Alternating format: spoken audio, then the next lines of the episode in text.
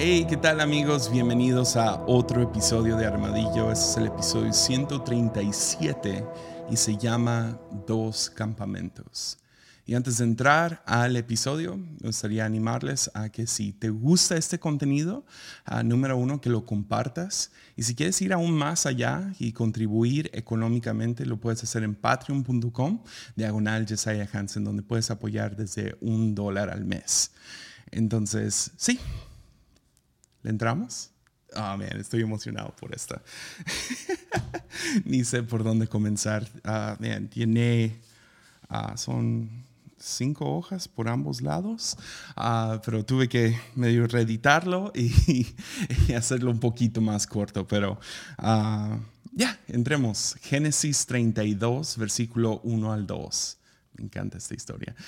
Cuando Jacob emprendió nuevamente su viaje, llegaron ángeles de Dios a encontrarse con él. Al verlos, Jacob exclamó, este es el campamento de Dios por eso llamaron a aquel lugar Mahanaim. Ya, es todo. Esa es toda la historia. Ah, el contexto es que Jacob va en camino a enfrentar a su hermano, a quien él estafó unos capítulos antes, y va a ir a buscar la paz, buscar arreglarse con él. Ah, y en el camino ve ángeles. Y cuando los ve, dicen, wow, ahí hay ángeles, qué chido. Y nombra ese lugar Mahanaim, el campamento de Dios, o también conocido como dos campamentos, y sigue adelante. Como si ver ángeles fuera completamente normal. Que sí, en la Biblia lo es. Vemos ángeles desde Génesis hasta Apocalipsis. Entonces la, la pregunta es, ¿creemos en ángeles? ¿Crees en ángeles? Yo creo en ángeles. Porque la Biblia nos presenta un mundo lleno de ángeles. Claro que hoy en día no, no, estamos ah, tan familiarizados con ángeles porque vivimos en un mundo post la era de ilustración, también conocido como secularización del mundo. Un mundo lleno de secularismo, o, como lo diría C.S. Lewis y J.R. Tolkien, modernismo, donde han creado un mundo sin ángeles, donde ángeles no, no, no podrían existir. ¿Por qué? Porque el secularismo dicta que ángeles no pueden existir. Ya. Entonces, hablemos un poquito acerca de secularización o secularismo, perdonen, y ángeles. Porque secularismo es un mundo sin ángeles.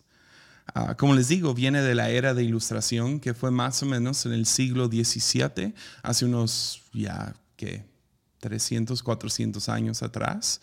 Y ah, es un argumento, es un argumento que básicamente presenta la idea de que no existe lo trascendente que no existe lo sagrado, que lo único que existe es lo que nuestros cinco sentidos pueden percibir. Y es, hay algunas cosas muy buenas, ahorita vamos a entrar a eso. Gloria a Dios por la era de ilustración, si no, si no fuera por él no tendríamos antibióticos y medicamento y tecnología. Ah, sin embargo, también es un argumento. Junto con la ciencia vino un argumento que básicamente dice, no pueden existir los ángeles. En 2 Corintios, Pablo nos presenta con la idea de que nosotros no luchamos con armas ah, de este mundo. Ah, es más, lo dice así en 2 Corintios 10, 3 al 4. Dice, somos humanos, pero no luchamos como lo hacen los humanos, o sea, con espada, pistola y bomba nuclear Versículo 4 dice, usamos las armas poderosas de Dios, no las del mundo, para derribar las fortalezas del razonamiento humano y para destruir argumentos falsos. Y si hay un argumento falso ah, en el mundo ahorita, el más poderoso, el más fuerte, el que nos ha tocado a todos, es el modernismo y secularismo. el que dice, el mundo no contiene ángeles.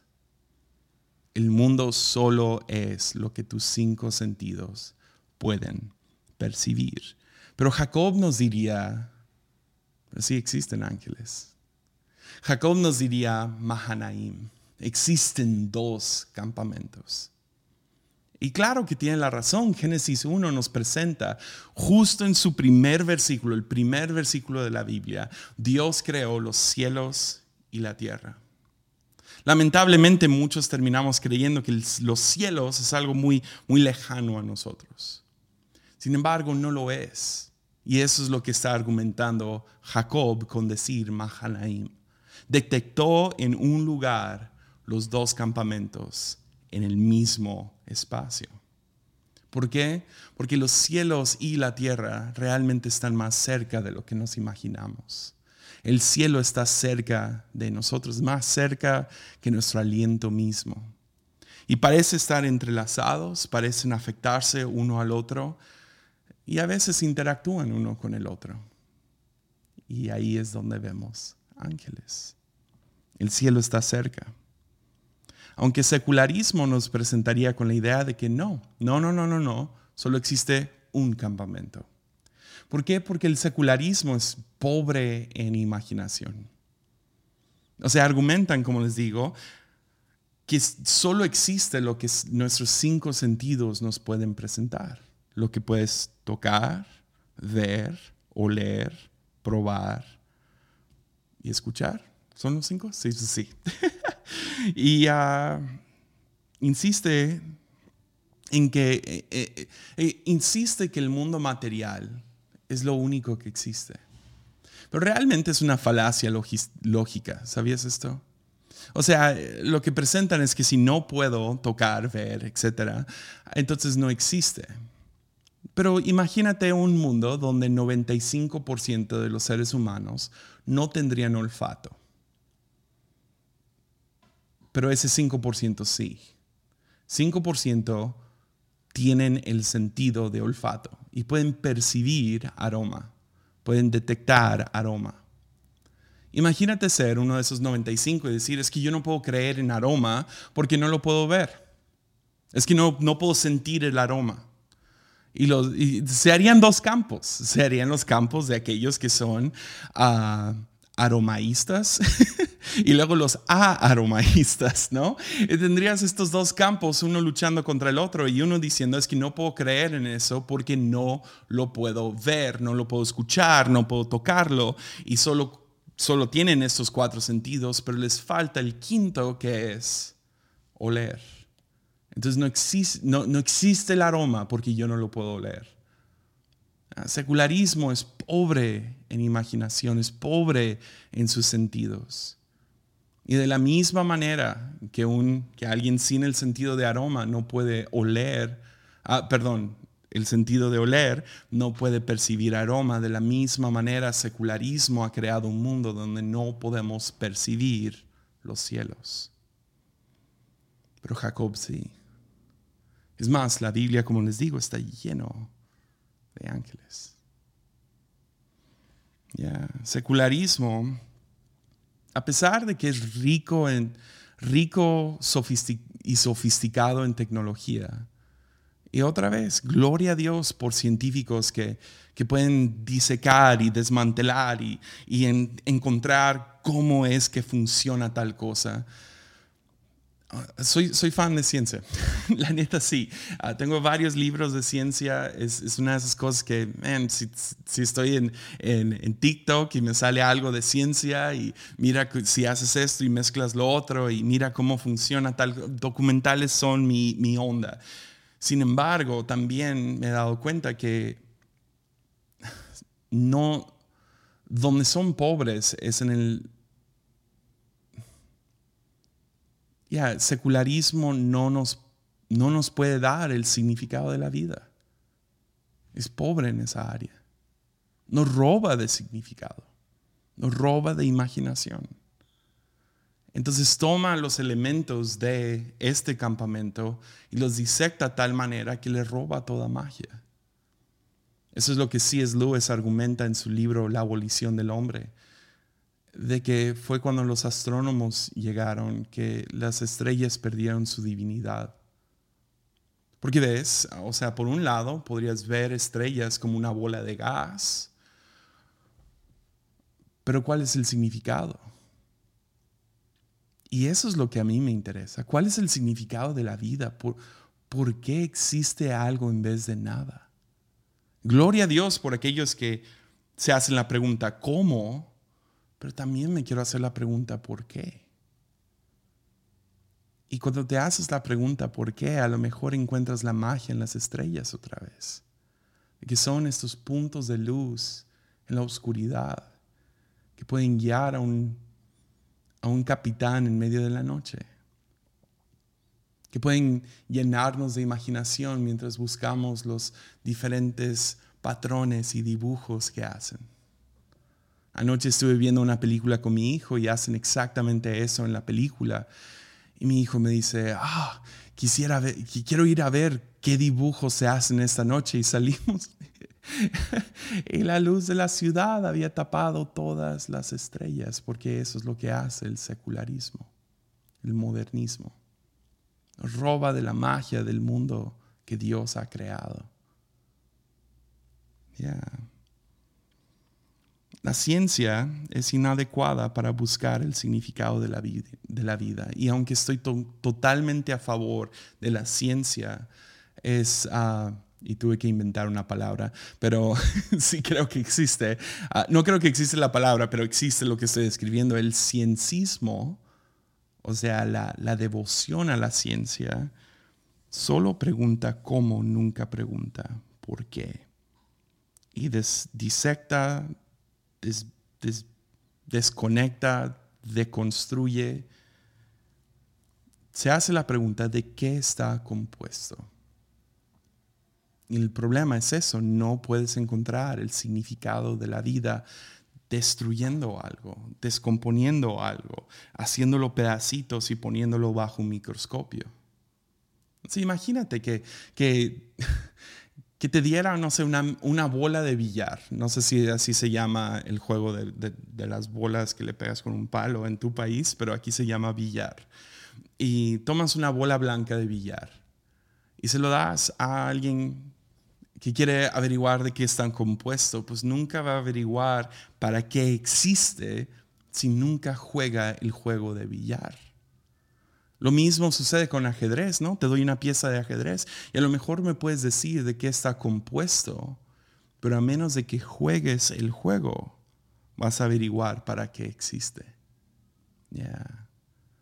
No vas a averiguar las dinámicas de una familia y para qué están por estudiar la, la electricidad de su casa por estudiar la tubería de su casa, por poner una familia bajo un microscopio no te va a decir nada acerca de la dinámica familiar que existe en ella. La única manera de encontrar el significado de la vida, el significado de tu vida, por qué estás tú aquí en vez de nada, es viendo todo el esquema completo, en conjunto, todas las piezas que forman parte. Y estoy seguro que si podemos apartarnos suficiente y ver el conjunto de toda la creación, lo único que diríamos es Cristo el significado de la vida, Cristo.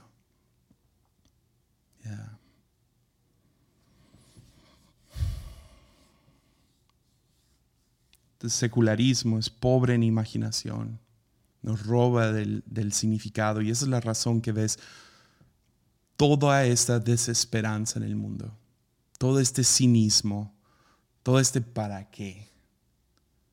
Porque todo se ha enfocado en el cómo en vez de por qué y el cómo se convierte en completa desesperanza para el alma.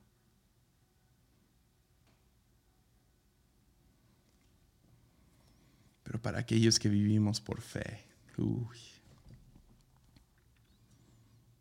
vivimos en un mundo lleno de ángeles.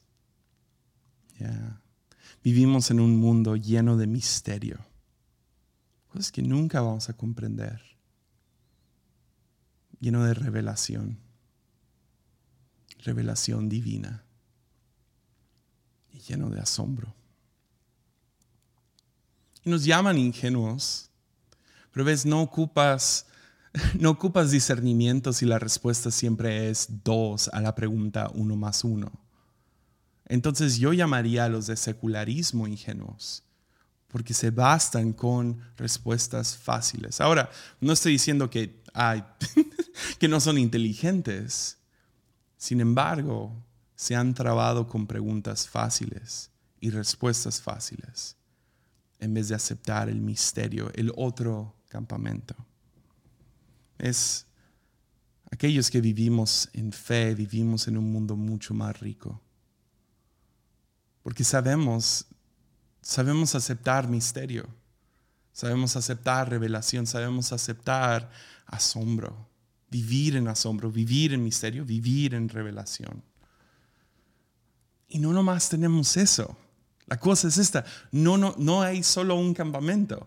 Este es donde el secularismo la riega, porque solo se enfoca en un lado. Dios creó la tierra. Pero no, aquellos que vivimos en fe, podemos, podemos tomar ibuprofeno y también creer en medicina. Digo, también creer en milagros. Arruiné esa. ¿Pero me entiendes? Creemos en aspirina y en ángeles. Ya. Entonces vivimos una vida mucho más rica. Entonces hablemos de ángeles. Porque yo creo en ángeles, no sé si tú pero yo creo en ángeles. ¿Por qué? Porque quiero vivir en un mundo rico de significado. Rico, donde yo puedo vivir en los dos campamentos. Entonces sí, creo en ángeles. La Biblia nos presenta un mundo lleno de ángeles, como ya lo dije seis veces. si te vas de Génesis a Apocalipsis, es raro no encontrar, encontrar un libro que no mencione ángeles. Hay algunos pocos en el Viejo Testamento, algunas cartas en el Nuevo Testamento, pero lo encuentras de Génesis Apocalipsis. Y lo encuentras en los patriarcas y en los apóstoles. Lo encuentras en cada rincón. Lo encuentras en los profetas y en los apóstoles. Lo encuentras en proverbios y en salmos. O sea, lo encuentras en cada aspecto de la Biblia. entonces ¿por qué no creer en ángeles? Si creo en Dios, si creo en la Biblia, creo en ángeles. Y esto, en buena onda, yo, yo creo que me da una vida mucho más rica. Ahora, obvio, no vas y buscas ángeles, ¿no? Si quieres asegurarte de que nunca vas a ver un ángel, ve y búscalos. Porque una de las uno de los patrones que, o sea, a, lo mejor alguien me puede corregir, pero ayer trabajando duro en este episodio, busqué y busqué y busqué. Yo no encontré ni un solo pasaje en la Biblia donde indica que alguien fue a buscar un ángel y lo encontró. Siempre llegan por sorpresa. Y lo, lo que me hizo como que brincar a esto fue la historia del nacimiento de Jesús, la historia de Navidad. Ves ángeles interactuar con casi cada personaje. Con los, con los magos, con los, ah, con, los reyes, perdón, con los reyes, con ah, María, con José, con Zacarías, lo, encuentras con cada persona involucrada, ángeles aparecen y siempre llegan por sorpresa. De la misma manera que, que Jacob va caminando mira, hay ángeles. Y es casi como, como ver ardillas en mi colonia. Es como, oh, cool. sí, o sea, no me sorprende, pero qué chido, ahí están, los, los ves. Es suficiente para comentar, pero no suficiente para, para completamente, oh, ¿verdad? Ángeles. Ahí hay ángeles. Ahí están. Mahanaim, dos campamentos. Pero si vas y los buscas, te aseguro que no los vas a encontrar. Espero que nadie termine este episodio y empiece a buscarlos o a pedir un ángel, un ángel de la guarda. No es el chiste, no, nunca, nunca los vas a encontrar si así vives. La otra cosa que te animaría es resistir el impulso de caer bajo estas trampas si vas a YouTube o a ciertos predicadores que, que, que saben demasiado acerca de ángeles.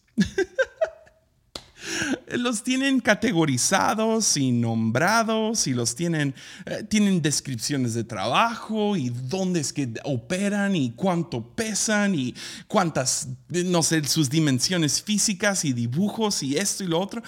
Y eh, no pude, no pude resistir pensar que cuando vi a algunas de estas personas que tienen, que tienen ángeles, o sea, los tienen demasiado bien observados, pensé, pues no están a un paso del secularismo, tratando de traer el cielo y definirlo con lenguaje de la tierra. Porque no podemos estar contentos con el simple hecho de que existen ángeles, de que ahí están.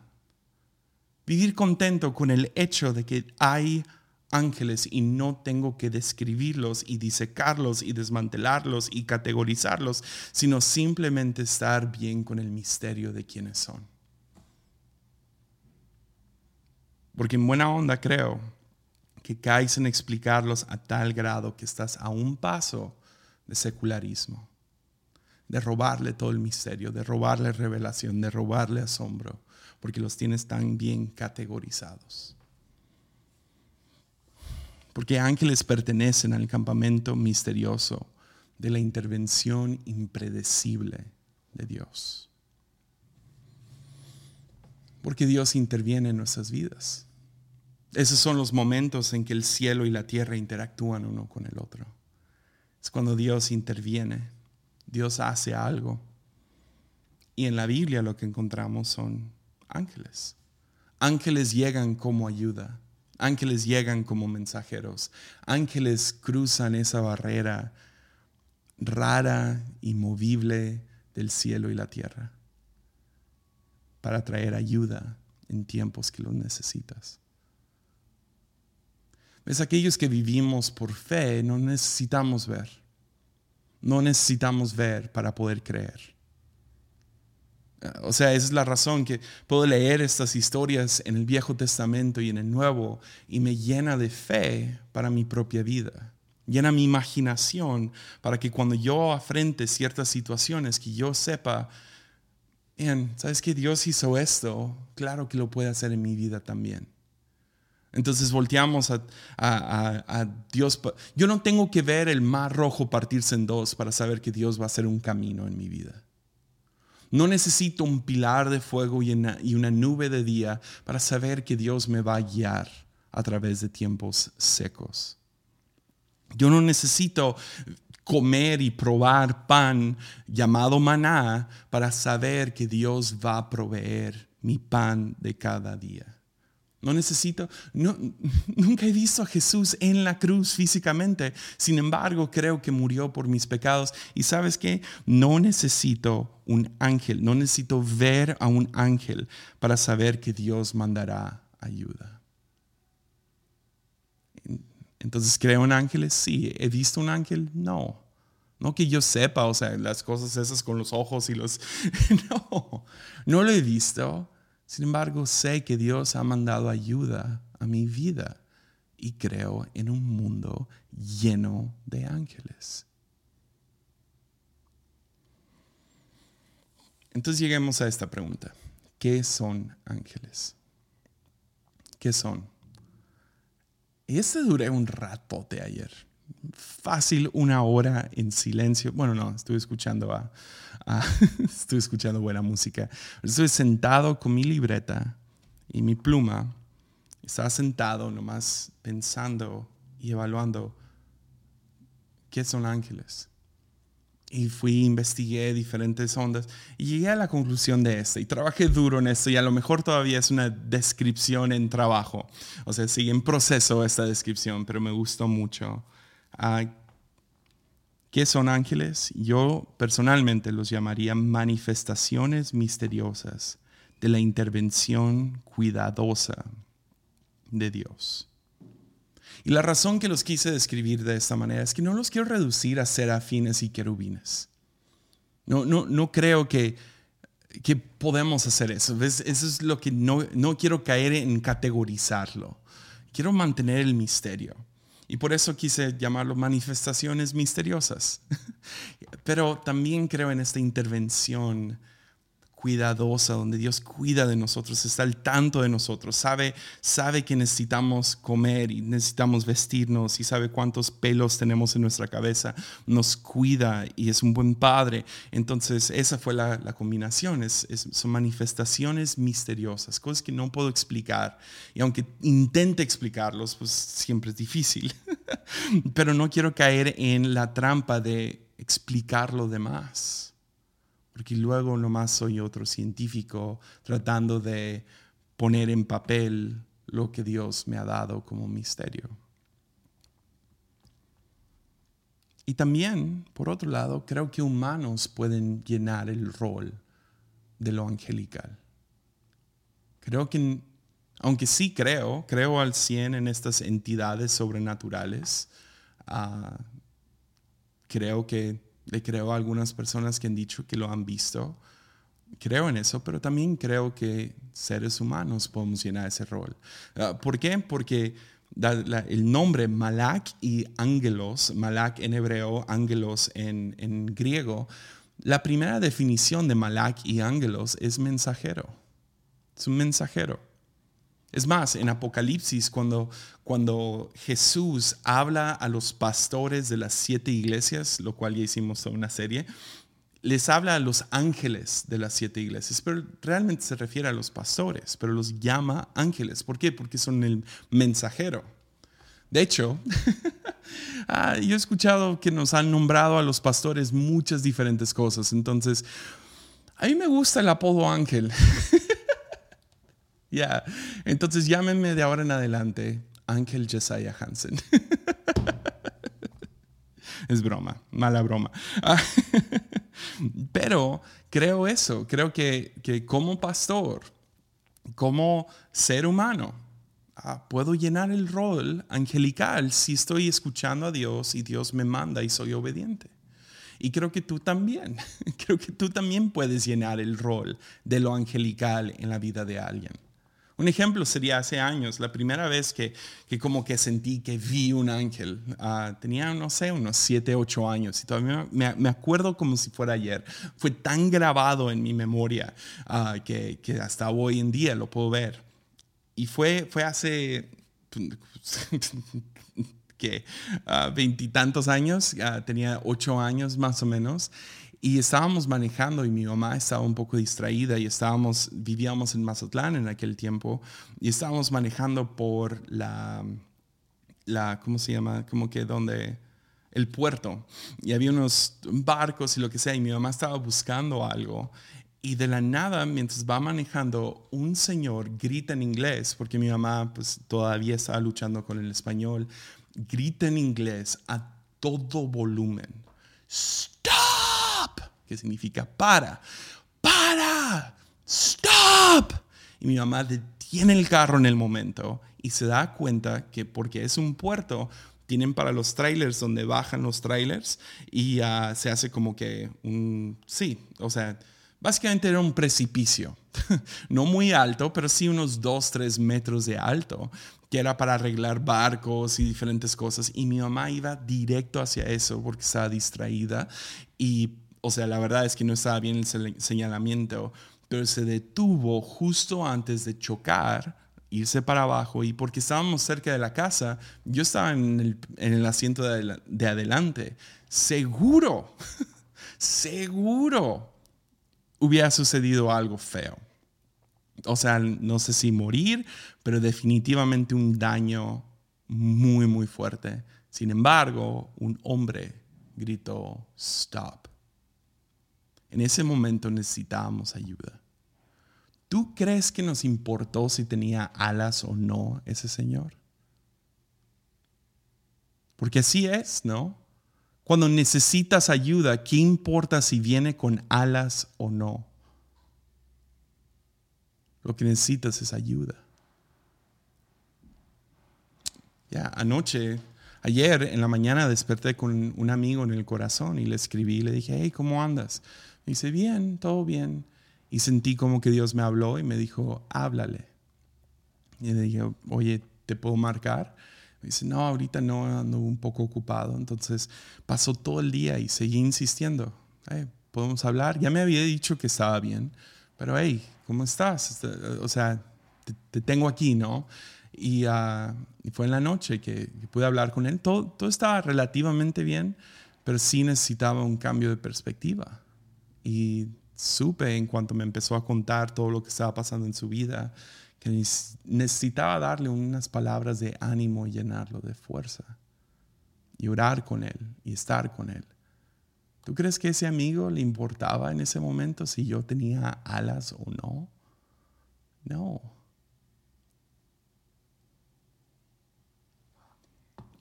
Entonces seres humanos pueden llenar el rol de lo angelical. Pero hagámonos la siguiente pregunta. ¿Por qué hay tantas, tantos ángeles en la Biblia? Porque te digo una vez más, están desde Génesis hasta Apocalipsis. Estuve en shock cuando empecé esta pequeña enseñanza a estudiarla. Está en casi cada libro de la Biblia. Ángeles. ¿Por qué? La primera razón, creo, es para enseñarnos que no, que existe Existen cosas en el mundo, aunque no las podamos ver. Y creo que viene para enseñarnos eso, que existe mucho más en este mundo de lo que vemos. Y para llenarnos de fe, de que, hey, ayuda viene. Pero la otra razón es para asegurarnos de la intervención cuidadosa de Dios. Ya, es para recordarnos, ¿eh? también, también estoy contigo. Dios no se olvida de ti y va a mandar ángeles y que podamos llenarnos de fe en momentos difíciles. Entonces quería concluir este episodio con tres historias de la Biblia.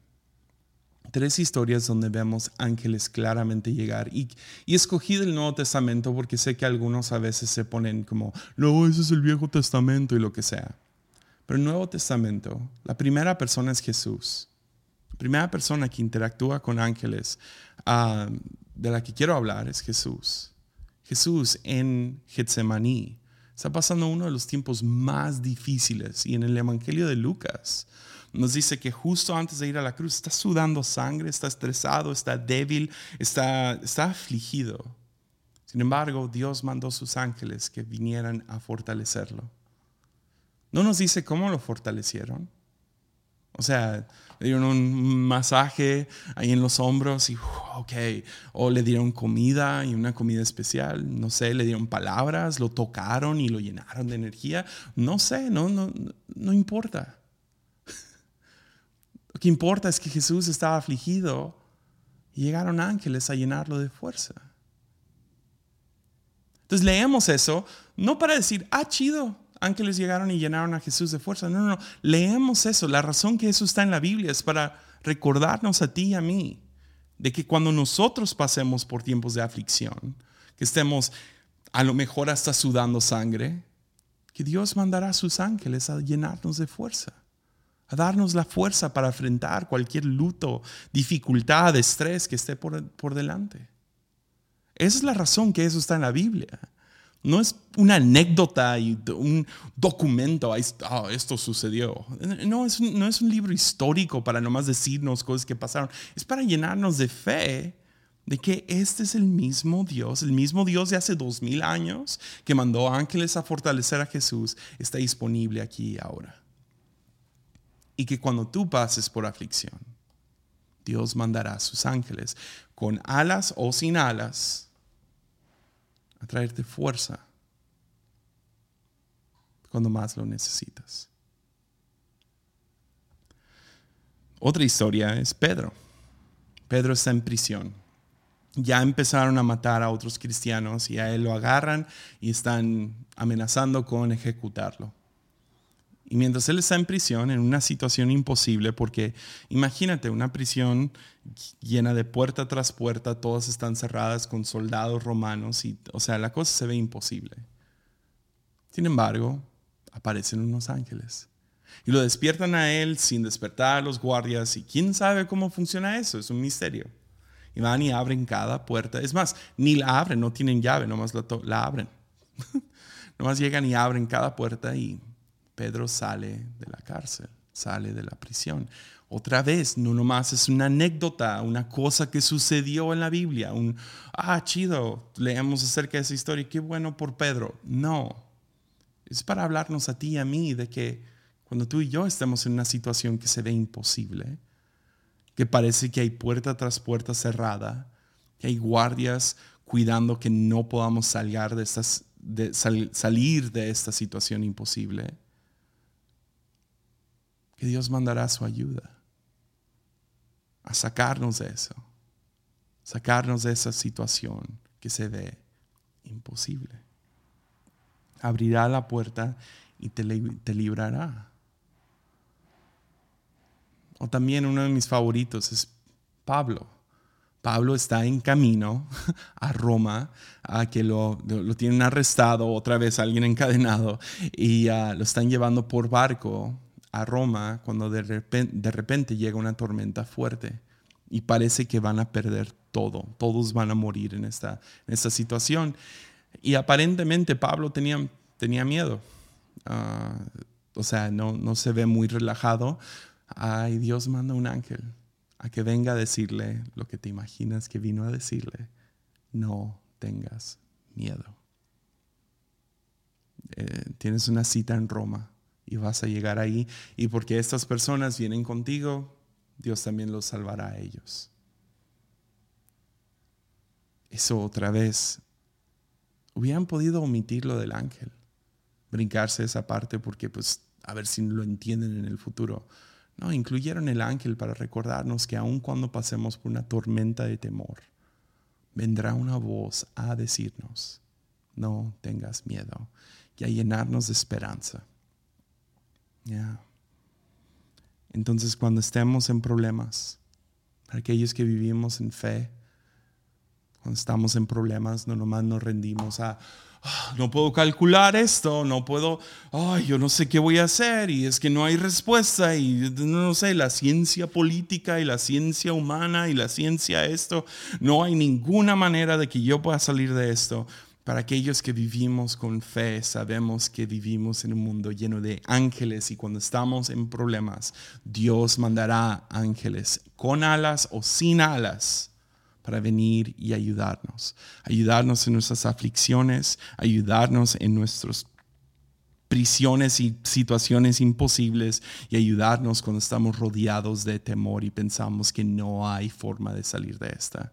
Van a venir a llenarnos de esperanza, a llenarnos de fuerza y sacarnos de lo imposible. ¿Por qué? Porque vivimos en un mundo lleno de ángeles. Existen dos campamentos, no uno, dos. Mahanaim. Dos campamentos. Entonces, ¿qué tal concluimos el episodio ahí? Ánimo.